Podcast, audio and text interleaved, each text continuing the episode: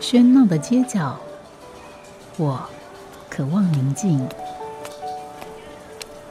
悲上优雅，寻找城市里的静谧。欢迎光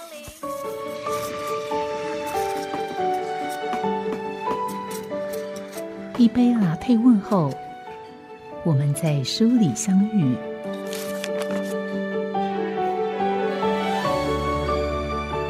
转角发现微光。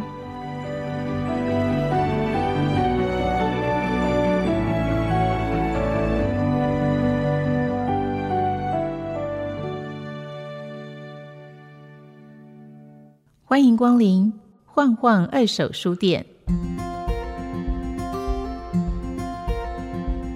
晃晃二手书店位于台东县台东市，它除了是一家二手书店，也是一家民宿，更是背包客们最喜爱的所在。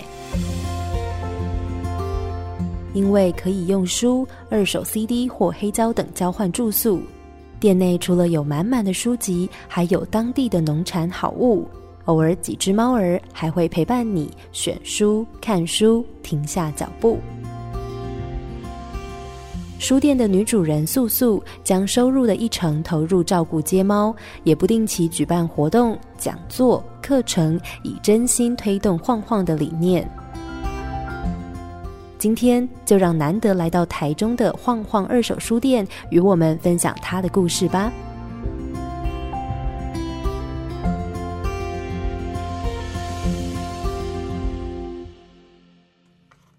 欢迎收听今天的《在转角发现微光》，我是吴嘉恒。这个节目以介绍独立书店为主，而也在呃文化部的这个支支持底下，我们展开了第二年的这个行程，也在节目里面介绍更多的书店。只是有些不一样的是，在之前我们一集会介绍一家书店，而在这一年呢，我们会用两集的时间来介绍同一家书店。我想这样的书。比较舒缓的步调，可能跟书的性质也是比较相关。而在今天节目，我们邀访到这个书店的主人，这家书店可能更舒缓，也更令人向往。它是台东晃晃书店的素素。我们先跟素素问好。嗯，各位听众朋友，大家好，我是来自台东的素素。对，虽然远在台东，可是这一段期间。不断听到，但也可能是我同文层的关系啊。不断听到有一些呃爱书的朋友或一般的连友，就是常常会提到晃晃书店。那总觉得好像呃应该要什么时候去一去，但是好像觉得到台东哇，真的有点远呢。不知道呃，就是今天。真的很高兴，这个晃晃书店的主人叔叔来到节目里面来。那人就在台中，所以我不知道从台东到台中这段旅程对你来讲觉得如何呢？嘿，呃，谢谢这个节目的邀请。因为其实对对我来说，台中就是在中央山脉的对面。那我是从南回这样转车过来。那沿途呢，我们南回段真的很美。那慢慢到了呃屏东访寮，就开始有很多房子了。那到台中之后，我其实是想想想要享受那个市场跟摩艺之旅。现在好像是摩艺的季节尾，真的吗？对啊，朋友讲的。哦，结果你有吃到吗？呃，今天就是节目录完之后，我会去吃。然后朋友还问我说：“你要吃热的还冰的？”其实我搞不清楚。哦，好，那希望。哎，老实讲，我也没有吃过。因为，嗯，透过刘克襄老师的书里面了了解麻蚁这个特殊的植物啊，然后就很想要试试看这个庶民美食。嗯，所以这段旅程对你来讲，呃，虽然好像有点遥远，但你你并不觉得，呃，很单调或者枯燥。哦，不会不会，对，其实也蛮多台中的朋友。然后昨天到的时候，也呃特别想想说去新开的。边谱，那晚上还跟朋友刻意约去余力共同厨房吃饭。嗯，所以看来这一趟这个来录音是一个蛮丰富的这个行程。对对。但是反过来说，很多人可能到了台东去晃晃，不管是到台东其他地方，或者到晃晃，也会也会觉得是一个很丰富的感受。嗯，希望因为呃我。我因缘机会开了晃晃书店啦，那也很希望说透过书店，那让外县市的朋友可以了解不一样的台东。对，就台东不是只有好，当然它好山好水，可是它的人文还有呃原住民文化是非常的丰富。嗯，不过刚才叔叔提到一个四个字叫因缘际会啊。哎，对啊，对，很多其实书店朋友就是说来讲到他的开店。也都会好像因缘际会这四个字，这四个字虽然是一笔带过，但其实我想背后的过程，呃，恐怕是一言难尽，所以就用因缘际会来带过。那所以我不知道，我们把这个因缘际会展开的话，它会是一个什么样的历程？嗯，我我相信那个书店的资讯，大家在网络上其实都查得到。那我我的因缘际会哦，应该要从我移居到台东开始讲。对啊，因为呃，我是台北小孩，就是出生长大、念书，呃，几乎都在台北。那有在台南念书两年，只是回到台北一样，跟大家一样，就是工作，然后呃进修啦，好回家这样，一直过着这样的生活。那为什么讲因缘机会搬来台东？其实也是要讲遇到我先生呐，因为在在交往过程中，常常会听到他讲那个他当兵的故事。那我先生当兵的时候，其实就在台东。但是你台先生不是台东人，不是，我们都台北。嗯，不过总是会有个地缘关系。对啊，对啊，而且我觉得男生应该像嘉恒老师可能知道，就是男生。当兵这段故事，这段时段一定是一辈子都在讲的。那他，但是有时候也会比较意识到说啊，可能别人不爱听。但是其实真的想想到，就是说回想起来，当兵那段期间，不管呃是好是坏，或者是不高兴的回忆，总之我觉得他在他对一个呃在台湾的男生来讲，其实蛮重要。所以。看到现在目前哦那个兵役说这么短，嗯，有时候我不知道这是得还是失。对啊，对啊，我我先生那个时代他是签三年半，嗯，哇，现在想不可思议，因为现在四个月就可以结束，四个月可能很多人还嫌太长了。对啊，嗯，所以他三年半在台东，然后呃，因为其实对我来说，花东我我以前觉得花东差不多，所以大部分在有限的假期里。顶多只能到花莲，很少到台东。那只有毕业毕业旅行的时候，五天会这样绕过去到台东。顶多就是资本温泉、三仙台，就一些观比较观光的景点。对对对对，很很少这样长时间的停留。那所以呃，听他讲台东的故事挺有趣的，比如说呃，站岗好，还有那个。移防哨的什么的，这巡逻啊或什么的，还有就是得户外扎营一堆苍蝇，然后他们怎么去好好睡觉？然后最有趣的是，他跟我讲他在某个路段，好有国中生骑脚踏车递情书给他，那这个我我觉得很有趣。然后后来，诶，嗯，就。真的去台东玩，他就带我去阿兵哥路线。嗯，就是当年其实他去过的。我想很多人，我我虽然当兵不是在这个金门的，但是也听到有些人，比如说他在就地重游的时候，大概也就是会把当年他在的这个地方，这个带亲朋好友去走过一遍。对，所以这样的这个旅程，呃，就建立了你对台中的台东的印象跟好感吗？呃。也不是特别好感，是有趣，因为我们走的路线就是他曾曾经的路线，比如说，呃，阿兵哥可能在有限的两天休假会去哪里？嗯，然后比如说漫画店，还还有一间四台东有一间四十多年的家家书房，它是漫画屋，那他现在也转型哦，就是四十多年都是做漫画啊，一样借阅漫画的人越来越少，嗯，所以前半部他改成洗衣房，就洗衣。二十四小时的洗衣，然后中间后半段就是漫画店。那是不是有些人会去那边洗衣服等的时候就对对去租漫画这两年转型，不然其实他们借阅率也往下降。那其实早期最大的客群就是阿兵哥啦。嗯，那所以我先生也窝在那边好一阵子。那后来他也带我去，比如说哦，阿兵就是那个营队附近、营区附近都有什么洗衣部哦，还有。就是，反正就跟这个呃阿兵哥的生活技能相关的一些店，对，还有他们会去哪边玩水啊？可是可能这十二十年变动很大，所以哎，以前可以跳水的地方，怎么现在一堆石头？嗯，对啊，那可是这个就是单纯做个游客，跟嗯决定要到那边生活开书店，这个是嗯，非常不一样。同一样的。嗯，对，，非常不同。就那时候玩就好有好感，可是，一样在我们讨论到未来的时候，就会讨论说，嗯、要一辈子在台北吗？嗯，然后他我先生就会提说，有没有机会在别的地方生活，不一定要一直在台北。我也觉得，哎、很好哎、就是可能我的个性笼大啦，就不会想太多，就觉得好啊，就去试试看。我我我觉得可以去试，然后如果呃不不 OK，其实我们还有退路可以回来嘛。然后所以就假装结婚度蜜月这一年，所以我们就让自己到了东部，到了台东去呃度蜜月，这样。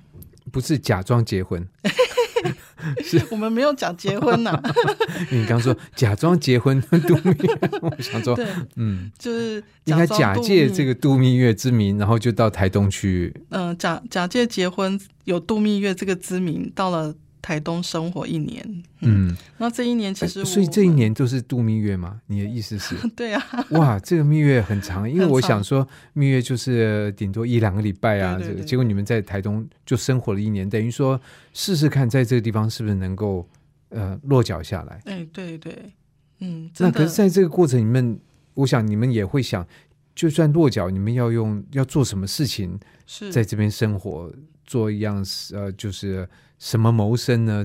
就就在这个过程里面想到要开书店吗？没有没有没有，这啊，对啊，你刚刚讲到落脚，就想到思龙姐罗思龙最近的客语专辑《落脚》，超好听的。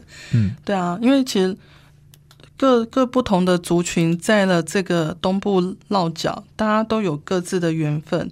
那只是说落脚之后，你做什么事情？那我自己在这一年中也在，其实这一年很有趣，是我从一个外县市本来只是观光客，然后在地生活，然后开始思考自己是什么，因为。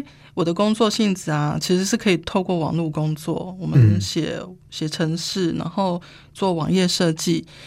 那到了东部呢，诶，这个工作机会好少，就没有。那我们透过网络工作是我们的优势。那可是到了在地，可能没有这样的公司，也没有这样的需求。那我就要重新思考说，那那我是什么？我我本身是喜欢什么？嘿，而不是说我的工作是什么。所以等于你本来的事情跟书并没有那么直接相关。嗯，你本来的工作，但你可能在工作以外你喜欢书，但是嗯因为很多人其实是他，比如说呃，像这你刚刚提到的编谱，嗯那这个对对对，那阴阴良兄他其实也就是因为在东海那边，那结果就开就开始变、嗯。开始书店起来了。对，其其实我的主要工作虽然是跟网页相关，可是我工作的产业啊，其实都跟书有关耶。嗯，因为呃，我曾经在出出版社当网络行销，那制作网站，那有做文学网，可是后来到了一个亲子教育协会，主要是做呃课程推广跟网页的这个部分，其实都还是把呃实体店，然后透过网络去行销，所以网络的社群对我来说不不不是陌生的。嗯后来会到东部开书店，我相信，其实我那时候也在回想，对我要做什么，然后我就会想说，诶，我很习惯去找呃书店，因为在台北我已经有这个习惯了。比如说，诶，我去看舞台剧，我会去查英文资讯，我会去书店上课，或者是去书店听听讲座，还有一些手作课，甚至只是喝茶聊天。我们的环境台北太多了。所以一样啊，我我以为我搬到台东也有这样子的习惯模式存在嘛，所以我会去找。我到了台东生活，我去找哦译文的资讯，甚至图书馆好、有什么讲座或者是呃剧团的讯息，我都去找，甚至也去找书店。那这个对我来说就是啊冲击。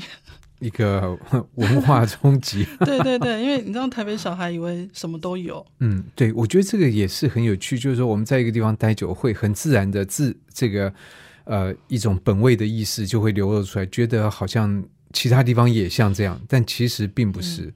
那在这个状况底下，我可以想见，你可能是这个也找不到，这这也找不到，那干脆自己来开个书店。没没有那么那个，就是没有那么天真啊，因为我还是有评估。对，当然，但是慢慢，我想在这个过程里面，这个书店这个念头也就跑出来了。对呀，对呀，就为什么是书店？我相信一定是喜欢。那如果你要赚钱，你就开鸡排店吧。嗯。对，所以大家开什么店都可以，但是我想这个跟每个人的个性跟他的喜好都会有很深的关系。那其实对于很多爱书人来讲，我想在呃网络或者口耳相传，对这家书店都有所耳闻，而且他采取的这些经营的方式啊，嗯，也都跟一般的书店会不太一样。当然说到头，就是说一个书店它一定会坐落在某一个实体的位置。而他所在的地区，他所在的城市，也都会还有这个店主人自己心里的想法、他的性格、他的爱好，这些种种因素，最后汇集起来，就会呈现那家书店的一个样貌。而在今天的节目里面，我们刚刚其实跟素素聊到，我相信很多人即使对这家书店有所接触，也不一定知道他当初是怎么到台东去开这个书店。那我其实还是有觉得觉得有点不可思议啊，因为第一个。其实喜欢听，除非你是碰到同梯啊、同袍，不然你在讲这个当兵事情的人，很多听 听了之后就会觉得，你不要讲了好不好？这样。然后那个如果说是对太太哦，我是特别会去注意到，因为搞不好我跟谁在讲的时候，他也在场；跟谁在讲的时候，他也在场。他最后觉得你讲那个我已经听过好几遍了。对 对，所以对这种这个这个经验，我其实会特别。去小心，不要随便提及。但是没想到，素素很喜欢听他的先生讲他在台东当兵的 这个经历。不仅听，而且还这个就，因为如果我跟我太太说：“哎，我我们去我当兵的时候的什么地方看”，他可能不会感到很感兴趣。那你不但去了，而且你们结婚之后还在台东生活了一年。那当然，我觉得在这个部分，或许我们可以岔出出去谈另外一个问题，因为。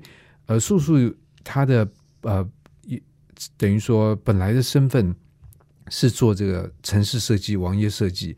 那现在在这个时代，其实这个身份或这个工作技能，相对来讲要找到工作，其实呃会比较容易，而且可能也不太受到太多地理的限制，因为你也可以坐在住在台东，但但是你替台北的公司或任何旧金山的公司也可以，你替他设计这个。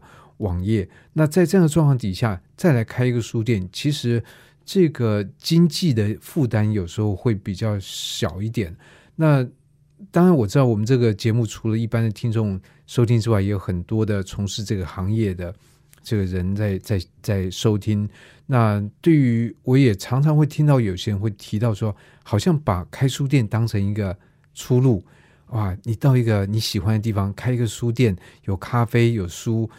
很美好的事情，但是真的把店开出来，不见得这么美好。所以这个就牵涉到，呃，你从决定要开书店到今天，其实，呃，至少就我来讲，我是很想有机会能够去去晃晃书店看一看。那到今天这样的一个，呃，我觉得相对稳固的这个阶段，你中间这个过程是怎么样经过的呢？是是，谢谢嘉嘉恒大哥，因为。其实我不并不是说到了台东生活就马上开书店，在十五年前移居过去之前，我们先在台东生活一年。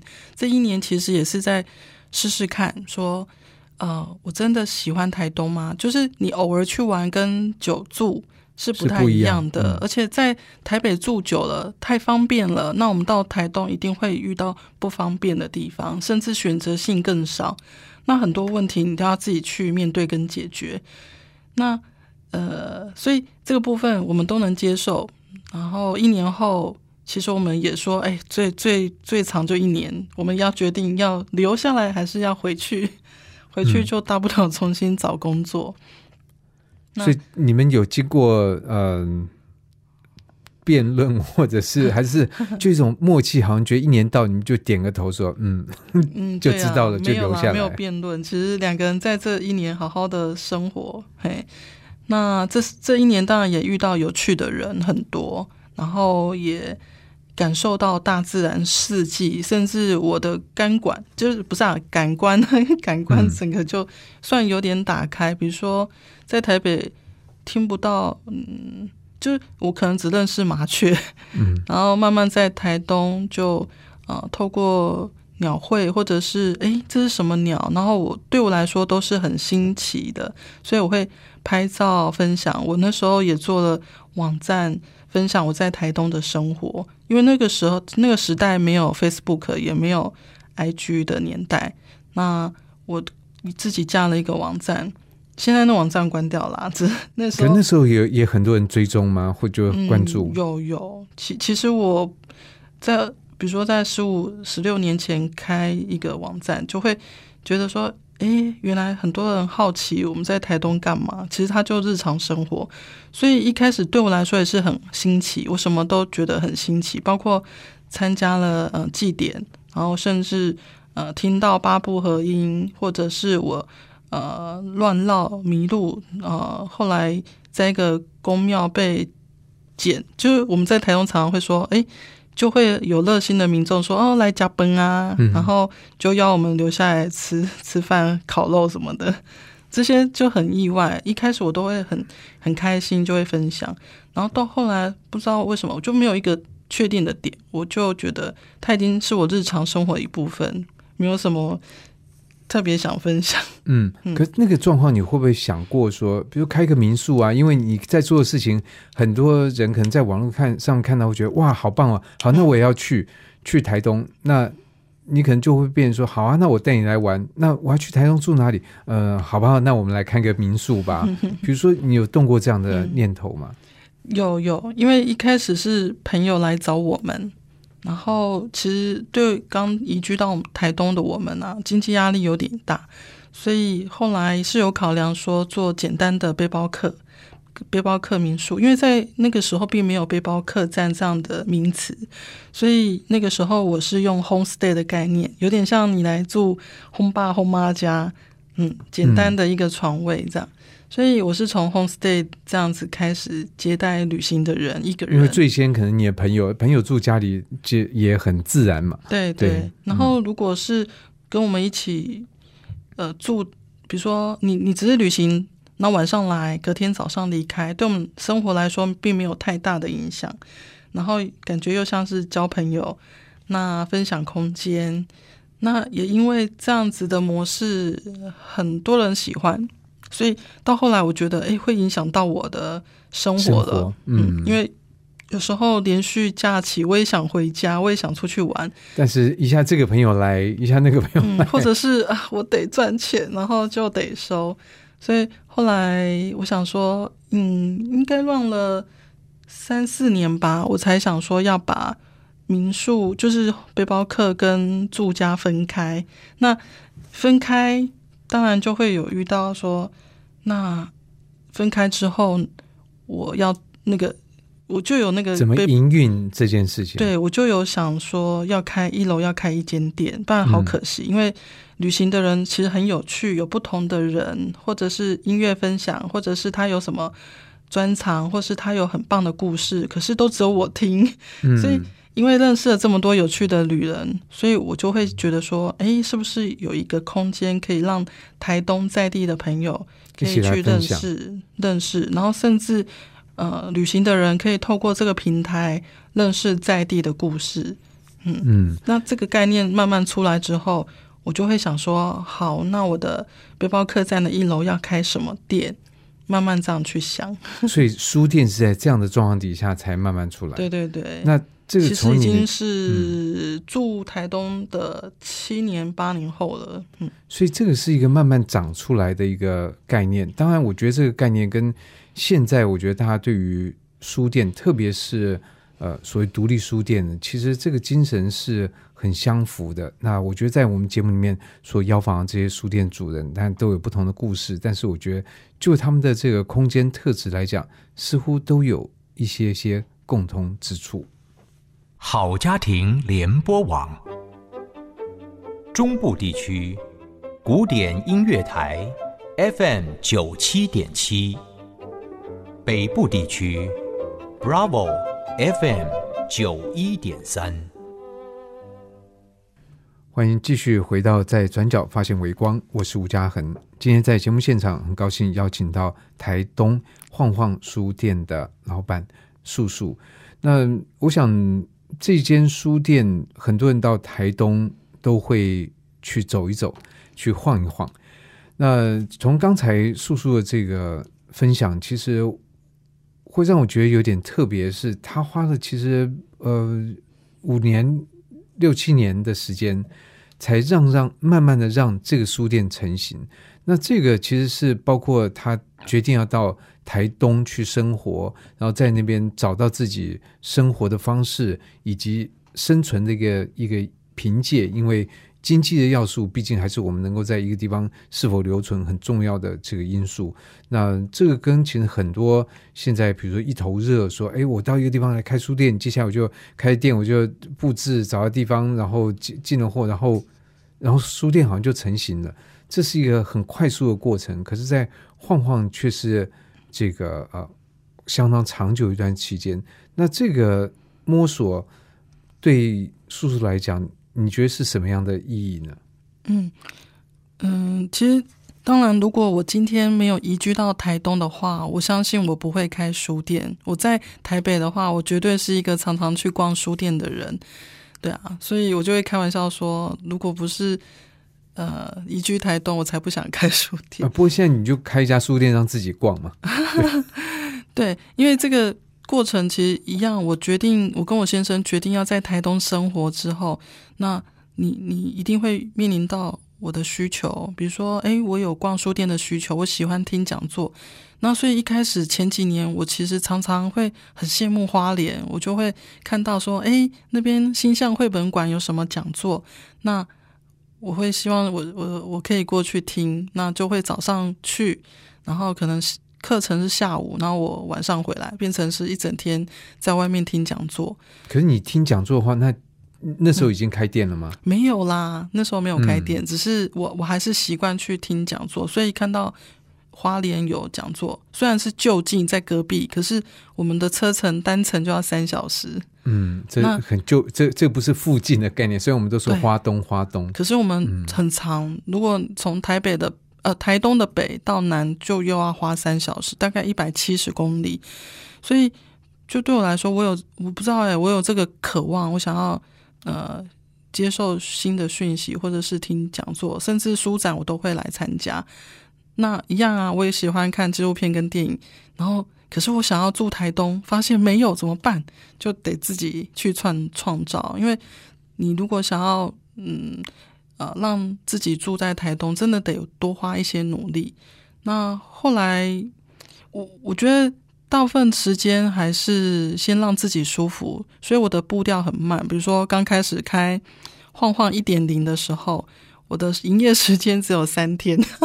就一个礼拜周休四四四天，然后开三天。对啊，嗯，因为五六日人会比较多，周末才，所以这个就会牵涉到另外一个问题。就在现在，当然是我们这是之后才会来讲。可是在开店之初，这家书店到底是开给谁的书店？对对，是开给你的书店吗？还是开给台东的人的书店，或者附近，或者是外地的游客？你怎么去定位这件事情？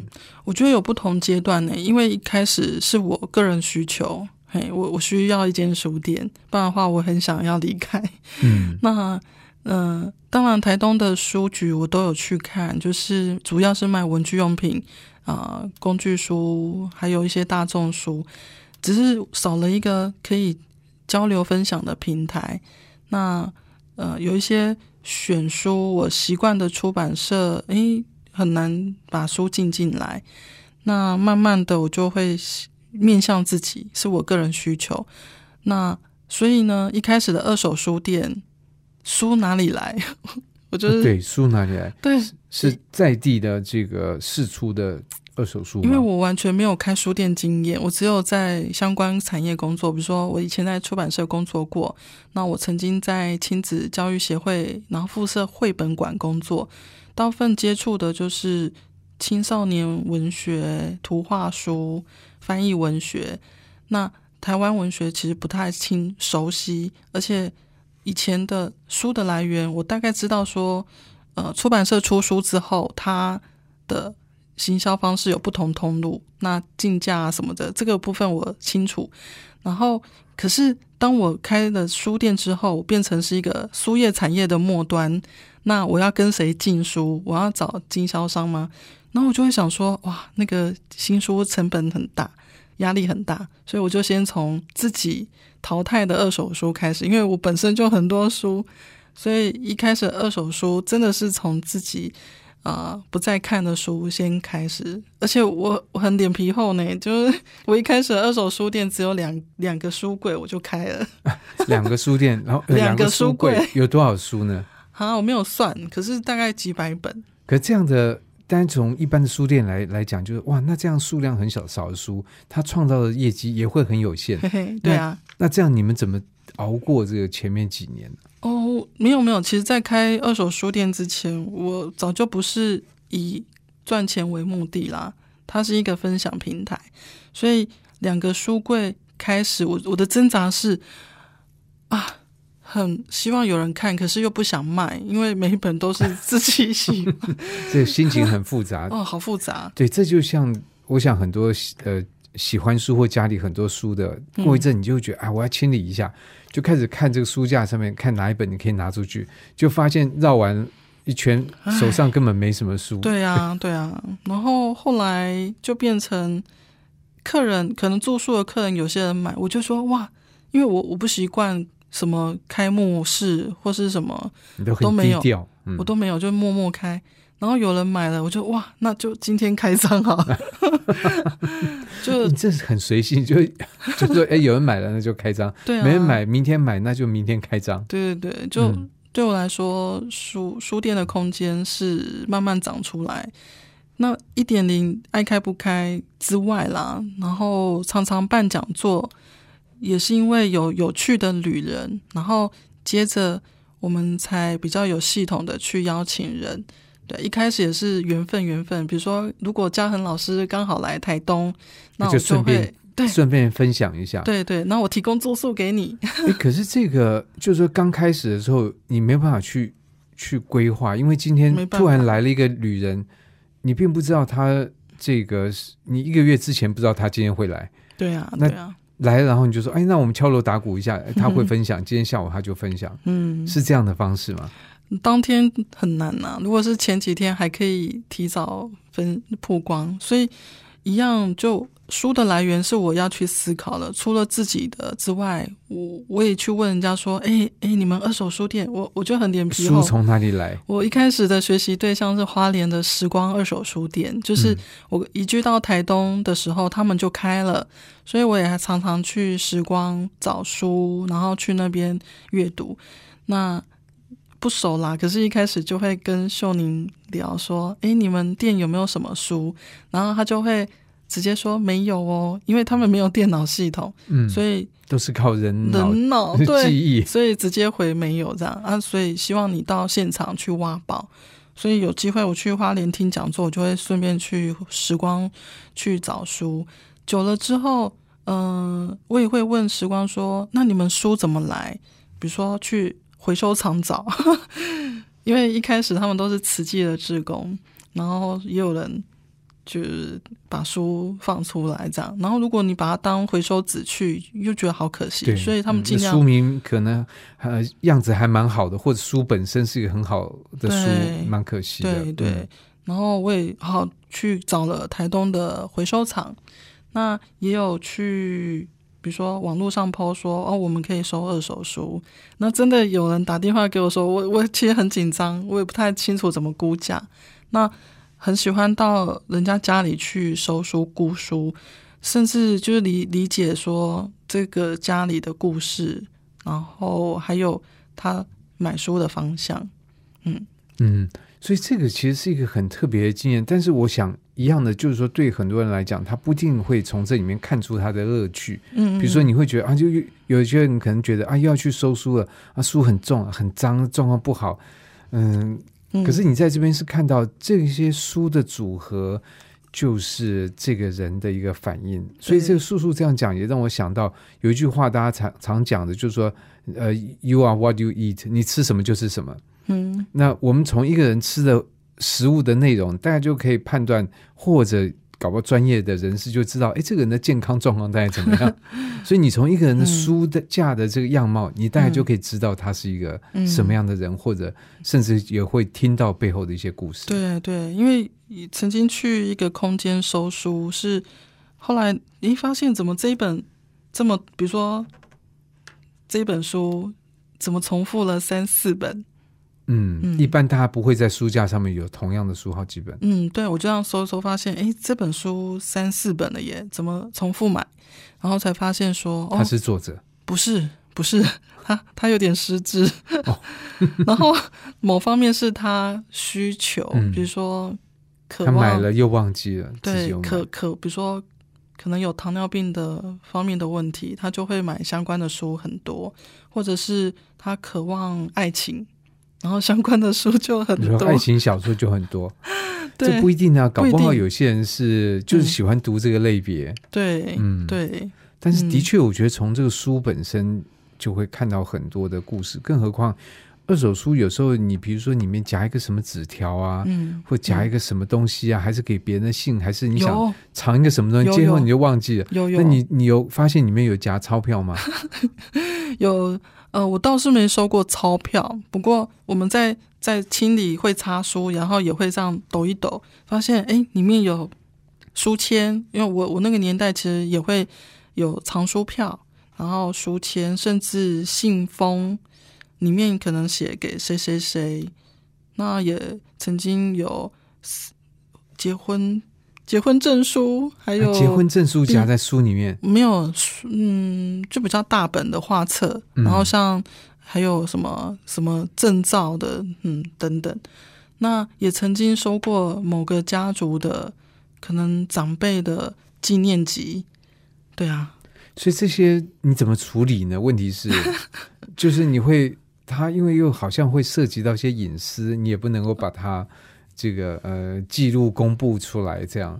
但是你把它，嗯我不知道要怎么处理。我觉得换做是我，我会觉得不知道该怎么办。嗯，对啊，对啊，就放在哎，对，先放在瓶瓶子里面，然后就 丢到太平洋去瓶中信。买啦，那也是制造垃圾。其其实我 会就是把它收收着，嘿，然后可是是一个整个我开书店的过程的一个故事。那呃，我自己会觉得很有趣，是我把书，就我觉得以前会把书当做是一个礼物、一个祝福，甚至呃，可能是姐姐送弟弟，或者是爸妈，或是以前老师送给孩学生这样子。对我来说，书是一个祝福的象征。那我自己会觉得，就是阅读的习惯是，呃，可能我的爸妈或是老师给我的一个习惯了。那我自己在台东有机会开了这样的书店，我我自己会把它当做说，诶，有这样的一个空间平台，甚至你喜欢来书店，呃，最后你可能会因此而爱上阅读，那个习惯已经是变成你的呃生活的一部分之后，我觉得那就是我给你的最好的礼物了啦。嗯，的确，我觉得其实书是一个很好的礼物，而且从欧洲的这出版印刷史上面来看，其实书最早它是作为一个很珍贵的馈赠的礼物。只是很不幸的哦，就书这件事情在中文里面，它跟那个 输赢的输是同音，所以对于有些人来讲，他你送他书，可能他也会觉得有点忌讳。嗯嗯，所以这样这样的一个一个过程里面，那晃晃其实最先是一个二手书店。对，那在现在嗯书店里面是都二手吗？还是会有新书？有就是大概比例是大概七比三，就二手书七，新书三。那可是我因为我现在是晃晃二点零，嗯，嗯，二点零空间比较大。二点零的这个意涵呢，我想我们这个之后还会再介绍。而且其实今天的节目单还没结束，我只能说，呃，先预告说节目有限，我们其实还有很多东西都没都没有聊。那在今天节目里面，我们就邀访到台东晃晃书店的店主人晃晃。那么不管听众朋友有没有时间，如果到台东的话，一定要去晃晃书店来晃一晃。而且，呃，不管什么样的季节，我想晃晃的这个都会有不一样的景色。那今天的节目很高兴能够邀访到素素，也谢谢你。哎，谢谢那个嘉恒老师，还有各位听众朋友，谢谢。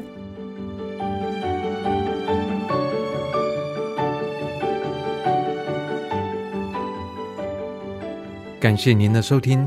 如果您喜欢这个节目，欢迎在 Apple Podcast 评分五颗星，并且留言。如果您是用 Spotify 或其他 App 平台收听，也请帮我分享给身边喜爱书的朋友。我们下集再见，拜拜。